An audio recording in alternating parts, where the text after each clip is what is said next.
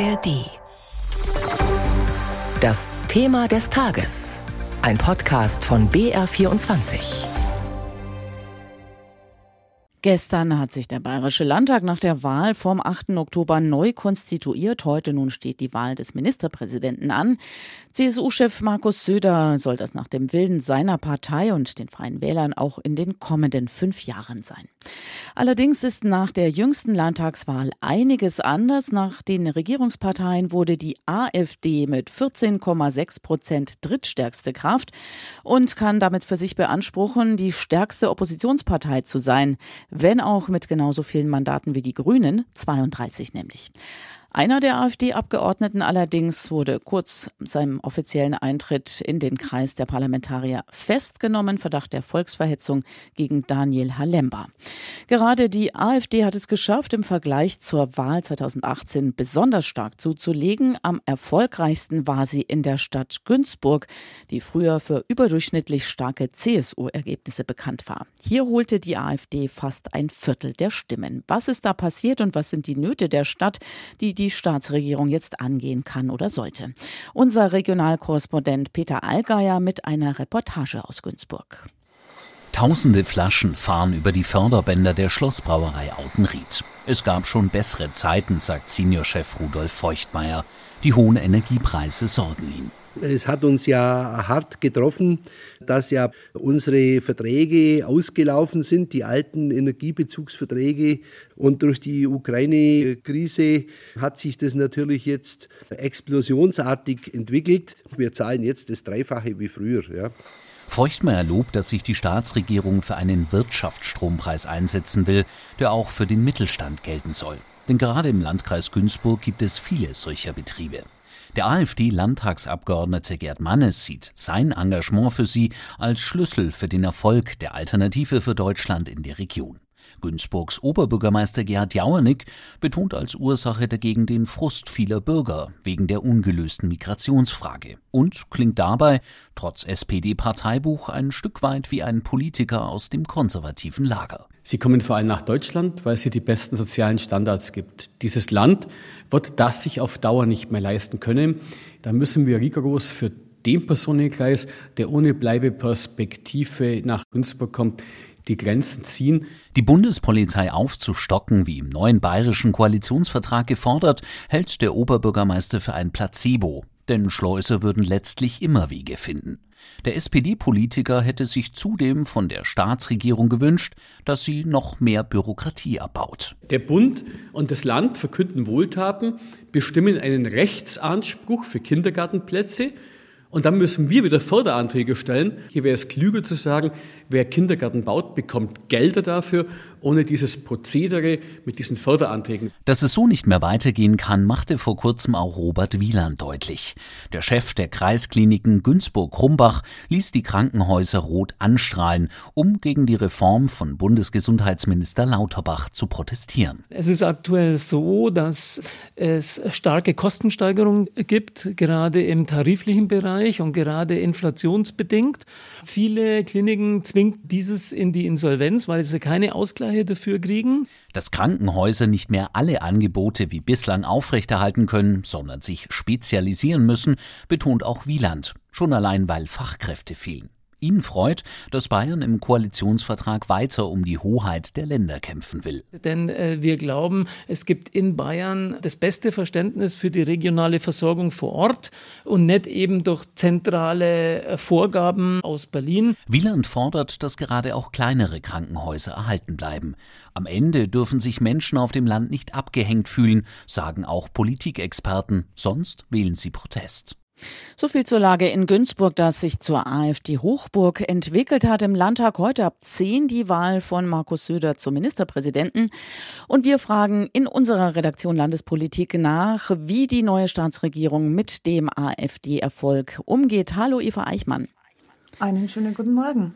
Wir haben es ja gehört, fast jeder Vierte hat in Günzburg die AfD gewählt. Gab es denn bei aller Aufbruchstimmung nach dem Koalitionsvertrag Kommentare dazu von Söder oder Aiwanger, also zum starken Abschneiden der Rechten? Da war erstaunlich viel Stille zu hören, würde ich mal sagen. Also Markus Söder hat das Thema AfD ja schon vor der Wahl nicht besonders groß machen wollen und so hat er es eigentlich auch dann nach der Wahl gehalten. Wenn wir uns Hubert Aiwanger anschauen, da gab es ja mitnichten irgendwelche Eingeständnisse, dass vielleicht sein Kurs zu weit nach rechts abgedriftet hätte sein können. Äh, in Richtung die Demokratie zurückholen war vielleicht doch nicht ganz richtig, sondern gar nichts, auch innerhalb der Freien Wähler nicht. Was man sagen kann, ist, dass innerhalb der CSU schon eine Diskussion an angefangen hat, ob man sich denn im Wahlkampf vielleicht den falschen Hauptgegner ausgesucht hat. Die CSU hat, wir erinnern uns, sich in den Wochen und Monaten davor ja sehr, sehr, sehr auf die Grünen eingeschossen. Und da wurde schon am Wahlabend beginnend diskutiert, ob das nicht vielleicht falsch war, ob man sich viel schärfer hätte von der AfD abgrenzen müssen. Aber ansonsten ist das tatsächlich bis heute kein ganz großes Thema. Und jetzt macht ja gerade die AfD Schlagzeilen mit einer möglichen Lücke in ihren Reihen. Daniel Halember, wir haben es alle gehört, der wegen Verdunklungsgefahr vorübergehend festgenommen wurde, aber jetzt frei ist. Ähm, er will ja heute in den Landtag kommen, aber wird er sein Mandat auch wirklich antreten können? Naja, wahrscheinlich wird es schon antreten können. Wir wissen einfach noch viel zu wenig dazu. Der Haftbefehl ist ja außer Vollzug gesetzt. Wir haben es ja vorhin auch gehört. Und es ist aber ein laufendes Verfahren. Wie das weitergeht, das ist noch völlig offen. Wir wissen nur, Halemba will heute in den Landtag kommen. Der Landtag hat ja gestern Halembas Immunität aufgehoben, um ganz sicher zu sein, dass er nicht unter dieses Immunitätsrecht fällt. Da haben alle Fraktionen mit Ausnahme der AfD dafür gestimmt. Die AfD hat sich interessanterweise enthalten. Die haben also nicht dagegen gestimmt, sondern haben sich tatsächlich tatsächlich enthalten. Die Begründung war dann, wir haben hinterher gefragt, naja, sie wollten dem Ganzen nicht so viel Gewicht beimessen und finden das Vorgehen eh falsch. Also Halemba wird heute kommen und es wird auch interessant werden, inwiefern die AfD, die sich gestern extrem zurückgehalten hat, auch in ihren Reden, auch mit Kommentaren, insgesamt so vom Verhalten her, wie, ob die da heute nochmal nachlegen werden. Ich gehe davon aus, dass Markus Söder dieses Thema Halemba schon in seiner Rede anschneiden wird oder zumindest die AfD da erwähnen wird. Und dann wird eben spannend sein, inwiefern die AfD oder wie scharf die AfD darauf reagieren wird. Das war jetzt die AfD-Personalie. Es gibt ja auch andere Personalien. Bei CSU und Freien Wählern gab es ja zuerst Streit um Posten, lautes Getöse. Dann wurde geräuschlos geklärt. Die Freien Wähler haben ihre Mannschaft auch schon vorgestellt mit einem Ressort mehr. Aber die CSU hält sich noch bedeckt. Wann können wir da mit Namen rechnen und gibt es vielleicht schon welche? Namen gibt es keine. Wir wissen, wem Söder eine Jobgarantie gegeben hat. Das ist beispielsweise die Landwirtschaftsministerin Michaela Karnebar oder auch seinen Finanzminister Albert Füracker, die wieder auf alle Fälle wieder an den Kabinettstisch holen. Tatsächlich aber will Söder nichts sagen. Er hat erst am Freitag zu uns gesagt, nein, also er wisse auch noch gar nicht, wen er denn berufen wolle, weil da müsste man ja viel bedenken. Auch der Regionalproporz, der in der CSU ja immer eine ganz, ganz große Rolle spielt. Aber ich fürchte, wir müssen uns leider bis zum kommenden Dienstag gedulden. Da wird das Kabinett vereidigt werden und dann werden wir erst die Namen wissen. Okay, dann kommen wir noch zum Inhalt. Stabilität ist ja die Überschrift. Das Rad wird eher nicht neu erfunden. Was ist denn in den ersten, sagen wir, 100 Tagen von der neuen alten Regierung zu erwarten?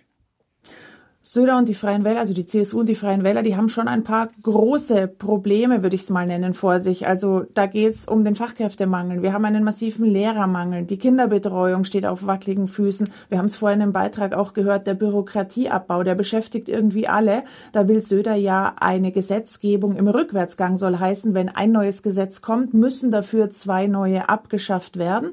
Das Rat, ja, du hast ganz richtig gesagt, das Rat hat die Koalition nicht neu erfunden. Es war aber auch die Ankündigung Ankündigung, denn Söder hat ja immer gesagt, wir wollen auf Kontinuität, auf Stabilität setzen. Die Zeiten sind so unruhig und da möchte er nicht, äh, wie er es immer formuliert hat, die Menschen noch zusätzlich verunsichern, indem er Links-Rechts-Kurven schlägt. Vielen Dank, Eva Eichmann. Und das war unser Thema des Tages, ein Vorausblick auf die Vereidigung von Ministerpräsident Söder. Hey, ich bin Manuel Stark. Ich bin Autist. Klar, wer einen Autisten kennt, kennt genau den einen. Bei mir ist es so, dass diese feinen Linien zwischen menschlicher Kommunikation, Ironie, Sarkasmus mich echt vor eine Herausforderung stellen und damit auch Humor für mich was oft Unverständliches ist. Findest du denn gar nichts witzig? Ich habe mir gedacht, ich lade einfach die witzigsten Menschen des Landes ein, damit sie mir erklären, was zur Hölle sie eigentlich tun. Wenn man die Gags weglässt, dann sind das echt traurige Geschichten. Willkommen bei Nicht Witzig, einem Podcast der Rosenau und des Südwestrundfunks. Jeden Mittwoch gibt es eine neue Folge in der ARD Audiothek oder auch überall, wo es Podcasts gibt.